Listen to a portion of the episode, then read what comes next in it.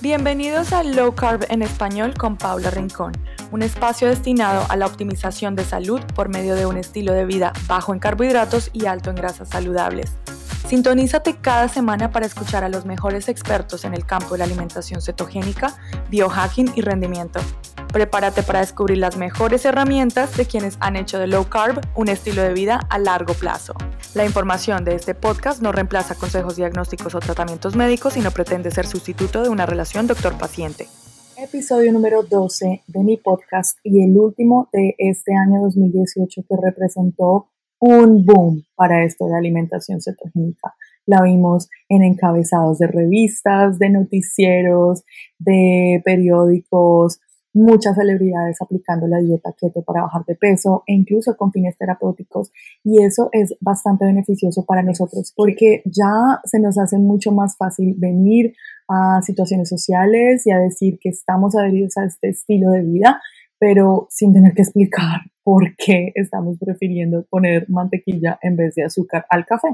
Así que es algo positivo, pero de la misma manera quiero aprovechar este espacio para hacer una invitación para que el 2019 no se torne en un año en el que nos olvidamos de nuestras tendencias de alimentación real, porque sencillamente otra nueva tendencia reemplaza keto, sino en el que realmente hagamos esos cambios que se queden con nosotros, que realmente están representando beneficios a largo plazo. Em, de hecho, 2019 empieza con pie derecho para mí, ya que partimos con el evento del año Low Carb USA en West Palm Beach, en el que vamos a tener un día latino. Recuerden que todavía están a tiempo para registrarse. Sencillamente vayan a mi página web, cesaludable.com slash eh, diciembre para poder encontrar el link con el cual pueden registrarse y obtener un descuento por ser mis fieles seguidores y por escuchar este podcast. Este es un episodio que planeo sea más bien corto y que sirva a todos aquellos que quizá tienen empresa o que planean tener empresa en 2019 y planean tener una planta con empleados para que empiecen a considerar la probabilidad de traer un programa educativo que enseñe a todos sus empleados a alimentarse de la manera correcta. Esto es algo que muy pocas personas han considerado, sobre todo porque en la mayoría de nuestros países latinoamericanos estas no son prácticas obligatorias y más bien requieren de la concientización y el incentivo propio de la empresa y del empleador en promover la salud de sus empleados, lo cual, como verán a lo largo de esta entrevista, promueve mucho más rendimiento, mucha más productividad, mejora a nivel atención al cliente y en últimas, todo eso es lo que va a traer mucho más beneficio económico y crecimiento para la empresa. Es un episodio más bien ligero, no abarcamos datos científicos ni estadísticas muy avanzadas, así que es un episodio perfecto para escuchar en el carro, mientras estamos limpiando después del el desorden de la Navidad, o que escuchamos mientras preparamos maleta para todos aquellos que nos vamos de viaje en esta época del año. En mi caso, si me están escuchando el día que sale al aire este episodio, pues me encuentro en España.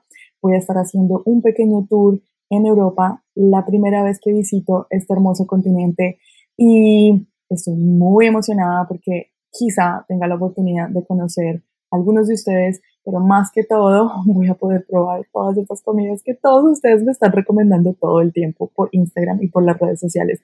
Así que espero volver el próximo año con muchas noticias de cómo me fue en mi viaje por Europa, traerles ideas low carb de qué se puede hacer mientras uno viaja y por último anunciarles que por motivos de mi viaje voy a estar suspendiendo mi podcast por dos semanas hasta que regrese. Esto porque siempre que lanzo un podcast trato de hacer lo posible por ponerlo en mi Instagram, por hacer las notas de cada episodio en YouTube, las marcas de tiempo, todo esto me toma demasiado trabajo y es un trabajo al que quisiera darle pausa mientras estoy disfrutando mi viaje. Así que no se me desesperen porque después de esta interrupción de dos a tres semanitas voy a continuar con el podcast en enero y sin más ni más paso a introducir a Madeleine Pitti, que es la invitada de mi podcast en esta ocasión. Ella es nutricionista dietista desde Panamá con una maestría en nutrición clínica, una maestría y un posgrado en docencia superior y especialista en planes corporativos y controles de trastornos alimentarios. Y en este episodio en particular estamos hablando de su labor implementando estos planes corporativos precisamente con empleadores a medida que ella es contratada para estos servicios en diferentes empresas en su país. Madeline, de hecho, es una de nuestras asistentes aseguradas a Low en West Palm Beach, así que no duden en pasarse por la conferencia y darle un saludo. Suscríbanse a mi podcast en la plataforma que lo escuchen y aquí los dejo. ¿Cuáles son las bases con las que tú partes, digamos, cuando viene una compañía a requerir tus servicios? Ellos vienen con un problema, me imagino. ¿Cómo se establece ese primer touch point con la compañía y contigo? Bueno, en realidad, no, sé, no sé si solamente en, mi país, pero tú puedes ver ahorita mismo la población. ¿okay? Tenemos una población bastante enferma, una población que la gran mayoría tiene un problema de sobrepeso o de obesidad. Entonces, esto mismo va a pasar en el sistema laboral. Por ejemplo, eh, mi área bastante es en, lo que son los bancos. Entonces, en estos bancos, por lo general, tú ves a personas que están rellenitas o muchos permisos, sabes que necesito ir al hospital, ausencias. Entonces, ellos lo van evaluando en ese, con ese contexto, en realidad, de que la persona eh, no rinde después de las 12 de mediodía, que ya no quiere trabajar con tanta efectividad. Y por eso también entonces llaman no solamente a un nutricionista como tal, sino a todo un sistema de salud. En Panamá se da en, en, muchas, en muchas ocasiones lo que son ferias de salud, pero ellos se preocupan eh, principalmente por la salud de, de esa persona que, que les colabora en cada institución. Eh, todo parte de ahí. Ven a la persona enferma, de repente no rinde exactamente igual, son, eh, son personas que, que, quizás su desempeño baja, entonces, ok, hay que hacerles exámenes de laboratorio, eh, si están sobrepeso, obesidad, entonces ahí entra mi papel como nutricionista de poder guiarlos a cómo poder sobrellevar el tema del estrés al tema de que vas a estar trabajando ocho horas y tienes que hacer algo con tu salud. Entonces, eh, es un compendio de muchas cosas en realidad, no solamente mi papel como nutricionista, sino también de, de hacer conciencia a la población y a las empresas de que es necesario hacer pues cambios relativos para que puedan tener una mayor productividad. Ok, entonces hablamos de que estos planes eh, en tu país son obligatorios, las empresas determinan, no, nada que ver. Mm, ok, bien, o sea que realmente esto exige un compromiso voluntario de la compañía de querer poner estos programas a disposición de sus empleados. Perfecto. Se me ocurre pensar entonces que tiene sentido porque la empresa está buscando reducción de costos eh, al tener trabajadores más sanos. Entonces, ¿qué costos extra viene a implicar que los trabajadores tengan un, un índice de masa corporal por encima de 30, por ejemplo? ¿Esto es un buen medidor? Empezando por ahí. Inicialmente lo va a hacer. ¿Por qué? Porque te va a decir, oye, ¿sabes qué? Tienes un, porcentaje de grasa visceral probablemente alto, tienes un IMC de 30, 35, hay algo que está pasando sí, pero eh, no es un marcador al 100% de que la persona pues está, eh, por decirlo así, saludable o no saludable. Correcto. Inicial, inicialmente, vuelvo y te repito, sí, lo va, sí va a darme una luz de que algo está pasando. Si hablamos de una persona eh, con un problema de sobrepeso, obesidad, hipertensión, resistencia a la insulina, estoy tomando más de cinco medicamentos, pero no soy diabético. O sea, quizás la persona desconoce. Ya al ver una serie de laboratorios y muchas cosas, por eso que no solamente se ve a una persona. Las empresas invierten en, en, sus colaboradores porque eso también le va a dar una vistosidad. Y que, ¿sabes qué? Yo invierto en la salud de mis colaboradores. Por ejemplo, en las escuelas yo doy todo lo que tiene que ver eh, con la intervención en, en, las loncheras de los niños, eh, enseñar a los padres cómo puedes hacer una lonchera saludable, rápida, fácil, económica. Entonces, ¿eso qué hace? Hace más competitivo a la escuela que de repente a otra que, que, que no, lo, que no, lo, no lo exijan. Entonces, yo más pienso que es un tema de competitividad. Comprendo, comprendo. ¿Tienes una idea de cuáles son los costos extra que se están generando por, por tener eh, trabajadores obesos o trabajadores enfermos? ¿En tu país, por lo menos? Ok, en Panamá, no es para hablar mal, pero en Panamá, eh, lastimosamente, el sistema de salud o la caja de seguro social no está cumpliendo con los requerimientos tanto de medicamentos como de médicos, como todas las personas que, que trabajan a nivel eh, de salud. Entonces, ¿qué tiene que hacer esto? Privatizar. Entonces, pagas por un seguro que en realidad no vas a utilizar y terminas pagando mucho más a nivel de clínicas, a nivel de médicos, a nivel de medicamentos, porque no hay. Entonces, esto eleva los costos totalmente. En Panamá yo estoy 100% segura que de aquí a unos 10, 15 años, lastimosamente no va a haber insumos para diabetes. Entonces, el alto hay que hacerlo ahora. Entonces, esto es un boom. Quizás para la industria de fármacos, por supuesto, la metformina, claro que sí, pero eso no va a arreglar el problema. Y es exactamente lo que está pasando ahorita mismo. Y a nivel institucional, pues se ve en el desempeño de la persona. Pero sí, elevan los costos totalmente. Y la productividad. Son más bancos, que, más bancos o más escuelas que todavía lastimosamente se basan en la pirámide de justicia donde el principal componente van a ser carbohidratos refinados, y eso lo hablaremos probablemente más adelante, pero este, no hay una conciencia de la actualidad de lo que está pasando. Las personas no están estudiando, eh, los doctores, los nutricionistas no se están instruyendo. Entonces, las bases, por ejemplo, del Ministerio de Salud todavía no están renovadas con tantos estudios que ahorita mismo pues, todos conocemos y gracias a ti podemos llegar a muchas personas. Pero hay que seguir haciendo esa voz totalmente. Regresaré con mi entrevista después de este anuncio importante. Me complace muchísimo anunciar que por pedido de muchos de ustedes, mi Reset Low Carb estará disponible a un precio reducido hasta el 31 de diciembre. Se trata de mi programa de inicio Low Carb de cuatro semanas en el que tendrás un mes completo para depurar todos estos escombros, abonar el terreno y reparar ese epitelio intestinal que es el que más sufre, sobre todo después de las comilonas de fin de año.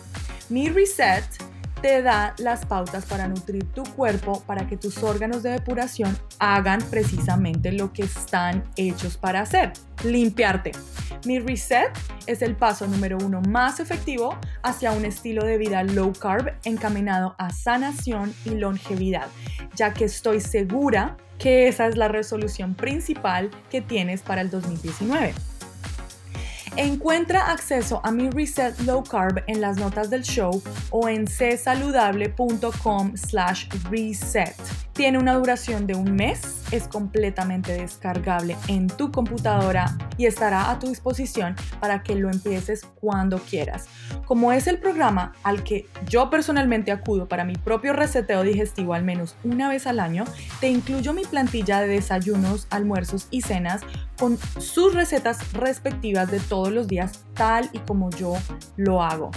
Verás como cada semana roto ciertos tipos de alimentos con el fin de aprovechar las variedades y las propiedades de cada alimento sin sacrificar conveniencia, incluso alineando ciertos tipos de alimentos con las fases de mi ciclo menstrual para mayor apoyo hormonal femenino.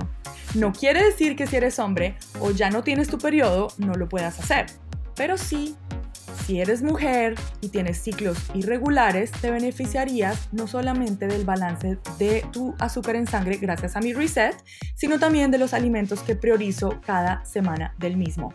Son increíbles los resultados que otras mujeres han obtenido con este reset, así que quiero que lo consideres y de hecho esta es la primera vez que incluyo una semana final de bono con recetas completamente seto y un menú ejemplo para que tengas idea de cómo prolongar tu vida keto a largo plazo, incluso después del reset. Entonces, en vez de tener mi plantilla ejemplo de alimentación que sigo durante cuatro semanas, te llevas cinco semanas en total, con recetas y todo.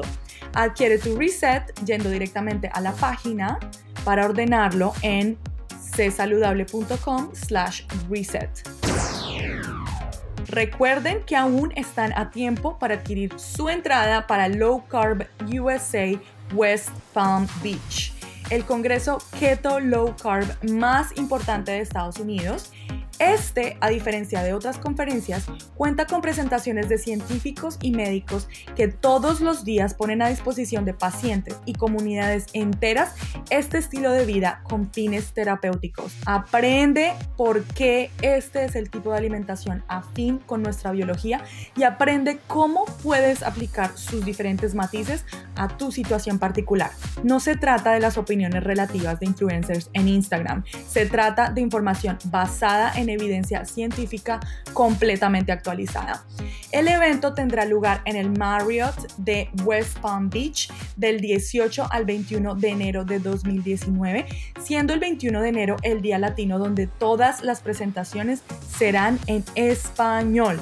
Si no planeas venir a toda la conferencia, asegúrate al menos de estar en Florida el 20 de enero para que vengas a la cena del Día Latino y tengas la oportunidad de cenar con Nutri Yermo, Luis Villaseñor de Keto Games, el doctor Ryan Lowery de ketogenic.com y conmigo, por supuesto. Y puedas descansar muy bien para que el 21, que es el Día Latino, estés listo para un día cargado de charlas de vanguardia en tu idioma. Es la primera vez que hay un día en español. Así que ve a csaludable.com slash diciembre para instrucciones de cómo registrarte y cómo obtener un descuento por ser oyente fiel de mi podcast. Continuamos la entrevista de nuestro invitado de hoy.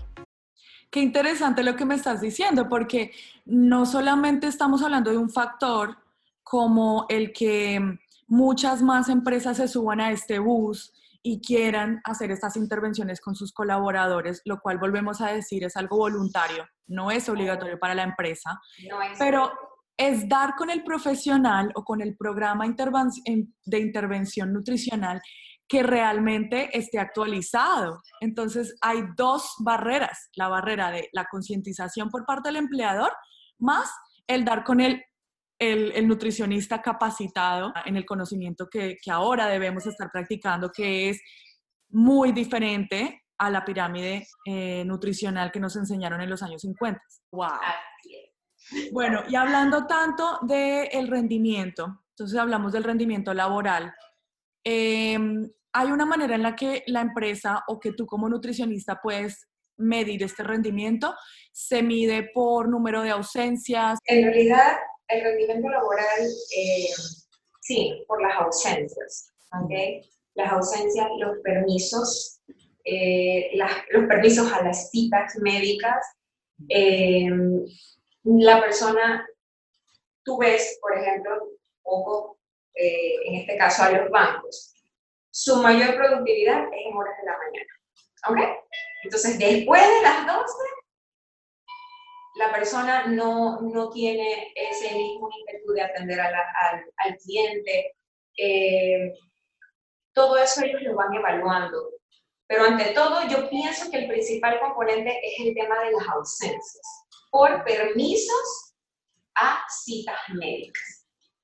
Ahí es donde está el factor. ¿Cómo le ofreces tú al trabajador los beneficios de tu plan? ¿Qué realmente es esa oferta que le vienes a traer o ese valor agregado que le vienes a traer para que ellos estén adheridos al plan?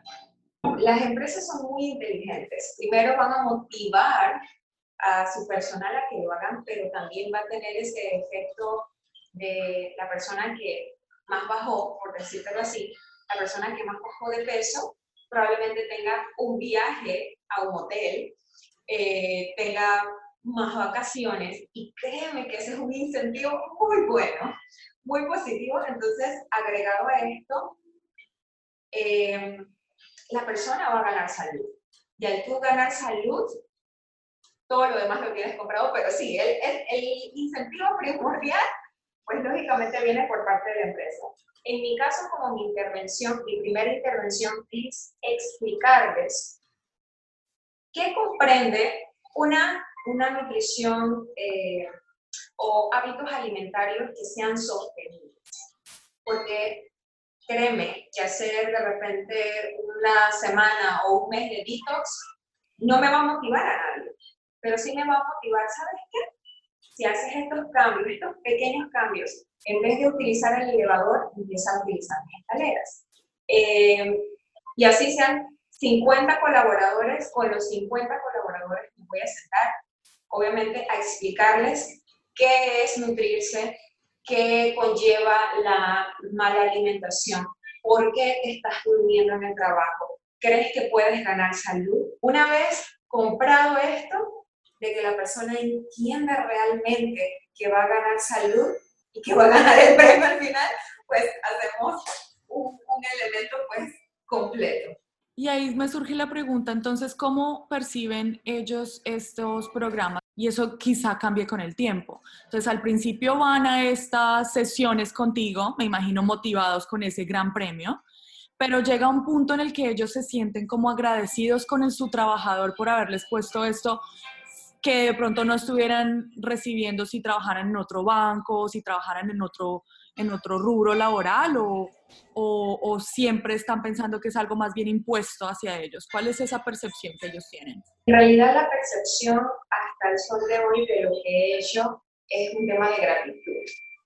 Eh, sí, o sea, impresionante porque, porque al inicio, lógicamente, es difícil cambiar esos patrones, pero al darse cuenta de que, sabes que mi empleador se está preocupando por mi rinden un poco más, se quedan más tarde, llegan más temprano, comparten y comparten entre ellos mismos porque es como una familia. Y a la final todos ganamos. Gana salud, eh, gana eh, lógicamente la empresa por mayor productividad y gana también pues lógicamente el colaborador porque está asociado con todo lo positivo y esto se llama un trabajo en equipo que la persona se concientice, pero a la final yo considero que ellos son agradecidos. Bueno, pasemos un poquito a hablar de estas intervenciones eh, ya más prácticas. Más específicamente, ¿son diferentes estas tácticas con las que tú partes cuando trabajas con alguien que está en un banco versus el ama de casa que viene a tu consulta privada? Ok, primero los individuos, ¿ok? ¿Qué tipo de eh, actividad realizan en, en, la institución? Si es una persona que está encargada de, de, vamos a suponer, de todo lo que tenga que ver con, con mensajería, que está constantemente caminando, que está constantemente activo. Se divide a las personas, por ejemplo, que trabajan ocho horas sentadas. Literalmente no hacen más nada que solamente atención al público.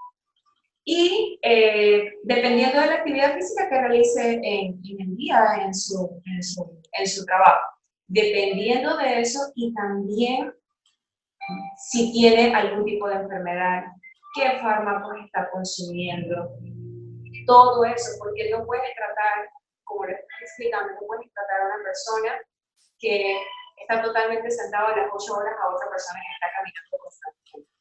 Eh, su porcentaje de grasa, de masa muscular, eh, su daño más o menos, su daño metabólico, que puede, qué enfermedad puede tener, sus medidas antropométricas. Y después de eso, entonces empezamos a ver todo lo que es el plan a tomar para cada persona. Entonces es algo bien personalizado. Absolutamente. como una consulta, totalmente una persona nueva, no puedo tratar a, todos igual, aunque trabajen en la misma empresa. Qué interesante, eso es crucial en la práctica nutricional, es muy importante honrar las diferencias y que no le pueda sencillamente pasar una plantilla a todos los trabajadores de la misma manera, porque no van a responder igual. Totalmente crucial, totalmente crucial para que, para que ellos vean el cambio tiene que ser personalizado. No, me estoy como poniendo en el, en el contexto y me los imagino como terminando una sesión contigo y diciendo, ah, ¿a ti qué te pusieron? Literal, literal, porque todos vamos a ¿y por qué a ti sí te puso más proteína que a mí? ¿O por qué te puso más grasa? ¿Y por qué tú puedes comer esto? Entonces, ahí es donde viene eh, lo interesante de, de esto. Es, es, es muy divertido y al mismo tiempo gratificante ver a la persona cuando, ¿sabes qué? Bajé tanto, eh, ya no me duelen las piernas, puedo subir las escaleras. Eso es algo que nos une como familia. Y me encanta, me encanta lo que hago. Incluso podría pensar que se te hace más fácil el trabajo porque el incentivo que comienza como el gran premio, el gran viaje de la empresa, empieza a dar esos cambios y la misma, entre ellos mismos empiezan a motivar y a ser competitivos, pero en, otros tipo, en otro tipo de variables. Ah, mira, ¿sabes qué? Yo ahora subo las escaleras sin estarme asfixiando. Qué genial.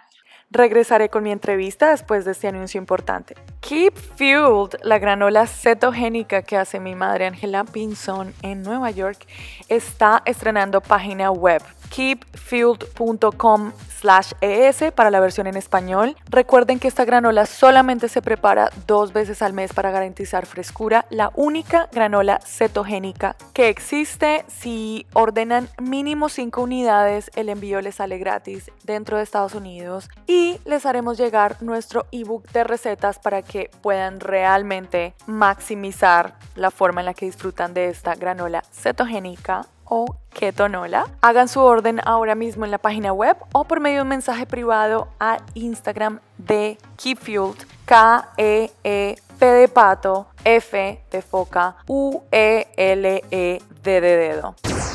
¿Cuáles has visto que son los mitos más difíciles de derribar para ti cuando estás aplicando estas intervenciones? La gran barrera en los trabajadores considero que es el tema de, por ejemplo, en los bancos, que es muy fuerte, eh, el bendito coffee break, aunque no han llegado muy bien del tema del desayuno, que ya le metieron el cereal, a la mermelada, al pan. Viene el coffee break a las 9, 10 de la mañana. Y eso es café con eh, jarabe de maíz o con no voy a mencionar nombres, pero mucha azúcar y la galletita, y lo tienen ahí. O sea, literalmente la empresa lo tiene ahí. Un trabajador puede consumir, el café es bueno, pero no cualquier café, eh, también lo que le agregas, pero puede tomarse aproximadamente de 5 a 6 tazas diarias de café con azúcar. Comenzando por ahí, obviamente estamos mal eh, que necesitan el coffee break, que necesitan comer 5, 6, 8 veces en el día. Eh, ¿Qué te puedo decir? La galleta combinado con, con el café. Eh, lastimosamente en Panamá, en Panamá y todos los que probablemente hayan visitado mi país o viven, eh, pueden decirte que técnicamente el plato es un 70 a un 60% carbohidratos y lo demás probablemente la proteína será muy mínima y las grasas es lo que está matando a la gente porque el colesterol es malo. Entonces, todo ese, todo ese tema tienes que entrar en consulta y tratar de ir poco a poco haciendo esos pequeños cambios. Sí, imagínate que yo, yo le diga a la persona, ¿sabes qué? No necesitas carbohidratos, se va a asustar de plano se va a asustar. Entonces, ¿sabes qué? Vamos a hacer este cambio poco a poco y a la final, pues abiertamente lo puedo decir, van a llevar una dieta low carb totalmente y lo van a hacer, lo van a hacer sin saberlo y van a ganar salud. A la final, pues, eh, ese es mi, mi, mundo perfecto, por decírtelo así, que las personas pues vayan haciendo esos pequeños cambios. Pero si el mito número uno pues lógicamente será utilizar el café como un, como un estimulante y que lo necesitan y, y, pues no es así. Cinco o seis tazas me parece exagerado. partes quitándole los, mm, los hábitos o los comportamientos que sientes que son más nocivos, más detrimentales, sin necesariamente decirle, sabes que lo que voy a hacer es ponerte 5% de tu plato de carbohidratos y el resto proteínas y grasas saludables. No les dices eso porque presentas un escepticismo. Exacto. La persona se predispone sin, claro. sin, intentarlo. Y en ese, en ese aspecto me parece entonces muy importante que cómo es ese trabajo tuyo con el trabajador para que transformen también ese tipo de, de alimentos disponibles en el break room ok, eh, la empresa va a tener a disposición al 100% el plan que voy a desarrollar con cada uno de ellos. ¿Sabes que eh, el azúcar refinada necesito que me la cambies por stevia, por ejemplo? Necesito que me elimines esas galletas, cámbiamelo por frutos secos, por nueces pecanas, por almendras y porciones. Imagínate, acabé de terminar con una empresa y tuvieron eh, su fiesta de Navidad. Y el menú fue espectacular, me encantó, todo cambió totalmente. Eh, ya no había pues el tema del arroz, lo cambiaron por más vegetales, en vez de, hacer eh, una comida súper calórica, lo cambiaron por proteínas de alto valor biológico. Entonces, ya no, ya pasó esa barrera, ya terminó mi trabajo con ellos, pero ellos tomaron la decisión de hacer su fiesta de Navidad con los colaboradores que ganaron eh, y cambió todo el contexto. Todos ellos han cambiado, no solamente los trabajadores, la empresa. Sí, también es interesante el hecho de que quizá al principio un trabajador lo vea como, pero ¿cómo me estás diciendo tú que cambie las galletas que valen un peso a unos frutos secos que valen tres pesos, ¿verdad? Entonces al principio lo tienen que ver como, un, como una, una gran inversión, pero a largo plazo tienen que ver que más bien reduce costos porque ya sus, sus trabajadores son mucho más productivos y, y como empresa están yendo para adelante. No solamente como empresa, sino que eh, ya al terminar mi ciclo con ellos, inmediatamente se fueron a esta evaluación. Los trabajadores no, no faltaron ningún día por tema de salud. En más o menos el periodo que estuve con ellos fue cuatro meses. Y en estos cuatro meses no hubo ninguna sola ausencia, pero al inicio todo va a ser una inversión, por supuesto que sí. Pero lo que ganas a la final es salud y conocimiento. Cuando tú tienes una empresa, tienes que eh, darle el mejor servicio al cliente. Y si tú llegas y la persona le duele las piernas de estar tanto tiempo parada, ¿crees que te va a poder atender con una sonrisa? Por supuesto que no. Entonces, todo es, vuelvo y te repito, todo esto es un trabajo en equipo, que ellos se den cuenta de que la persona va a ganar salud, que la persona eh, no va a estar depresiva, no va a estar de mal humor. Y esto lógicamente va a atraer a más personas que lógicamente pues vayan a su expendio de alimentos, porque también trabajo con las personas que, que, tienen expendio de alimentos como en restaurantes, eh, va a ser mucho más llamativo a la escuela o colegios de que, ¿sabes que Hay, hay un plan alimentario basado en eh, las normas actuales, que son muy positivas, los niños están ganando salud, en el lugar donde van a comprar sus alimentos, es saludable, no, o sea, me ofrecen una variabilidad de alimentos. El menú que ofrecen también es nutritivo, no venden sodas, no venden refrescos. Ese tipo de cosas hacen más llamativa al colegio a, o a la escuela o aún en prekinder a los niños, de que van a tener un apoyo tanto de las personas que cocinan como de las personas que este, están educándolos. Entonces, abarca muchas cosas. A la final es que la empresa se dé cuenta de que inviertes ahora, pero después vas a tener eh, todas estas estos pros. Absolutamente. Total. Total. No sé qué tanta experiencia tengas en este campo, porque me hablas que más que todo eh, estás expuesta a trabajadores con un horario un poquito más normal, eh, personas que entran a trabajar de repente a las 7, 8 de la mañana, terminan a las 5, almuerzan a la hora. Pero en especial hay un grupo investigativo en San Diego, ahorita que vas para California, quizás tengas la oportunidad de visitarlos en el Salk Institute. Y pues llegó a las conclusiones de que eh, somos mucho más eficientes si comemos en un periodo restringido de máximo 10 horas. Eh, con particular importancia, particular importancia a siempre empezar nuestra primera comida en la mañana. Entonces esto es bastante importante porque estamos todos los que estamos acostumbrados al famosísimo ayuno intermitente. Lo primero que nos dicen es, sáltate el desayuno.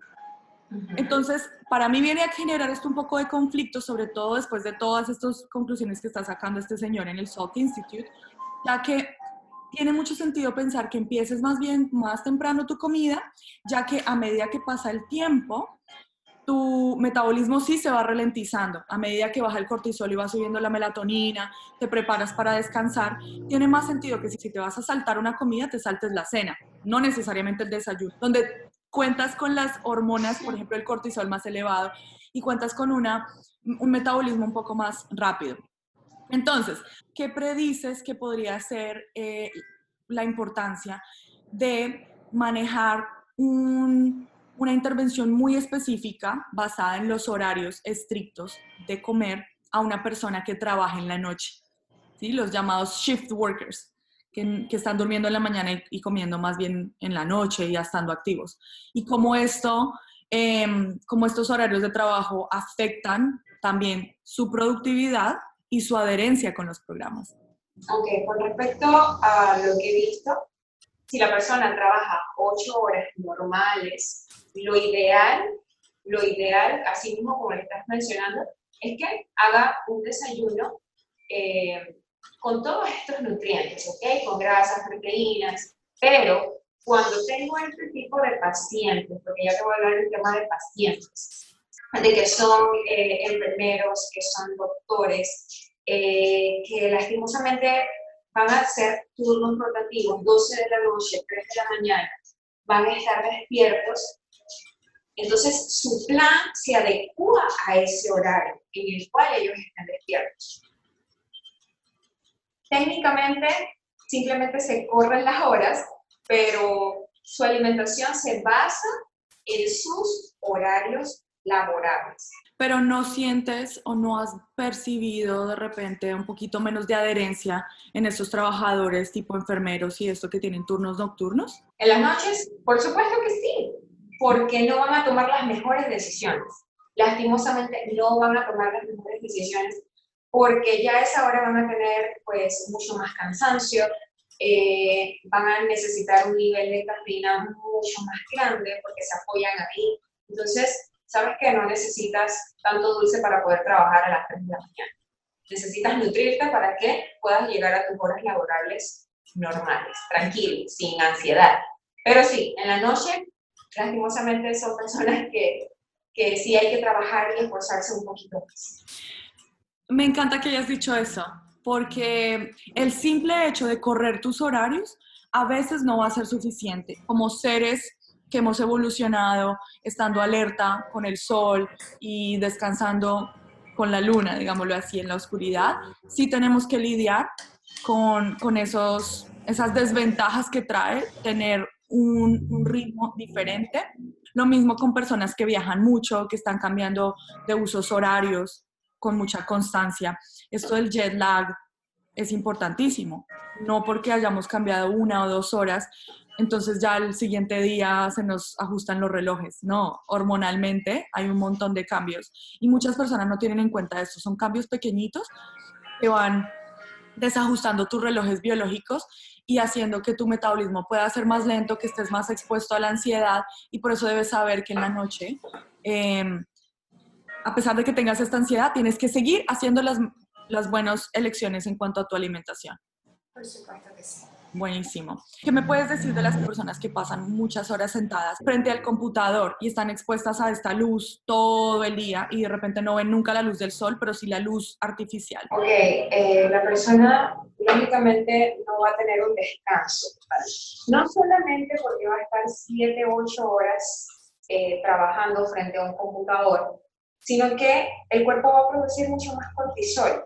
Seguimos con el celular, con la tablet, con miles de cosas que en realidad pues nos exponen a esa eh, luz azul, lo cual lógicamente te va a demorar mucho más tiempo conciliar el tema del sueño, el descanso, eh, te va a abrir mucho más el apetito, entonces todo a la final repercute en tu peso o en la salud pues, del paciente, pero sí, tratar de, de evitar lo menos que se pueda, si ya estuviste en 7, 8 horas frente a un computador y te sientes más cansado y ya, después de las 9, 8 de la noche, apaga tu celular, saca el celular de tu habitación y dedícate a descansar y a hacer eh, respiración, entre otras cosas, para poder crear ese ambiente para poder descansar mejor. Hace poco estaba viendo un documental acerca de las prácticas que tiene Google y como muchas empresas quieren quieren como seguir este modelo debido a que pues todas las empresas que son exitosas, la gente las quiere replicar, sus modelos. Y una de las cosas que ellos han tenido desde el principio muy claras es em, tener un chef ahí en el campus. En el, en el campus de San Francisco tienen un, una, como un restaurante anexo, según entiendo, y tienen este chef con el que ya han trabajado mucho tiempo.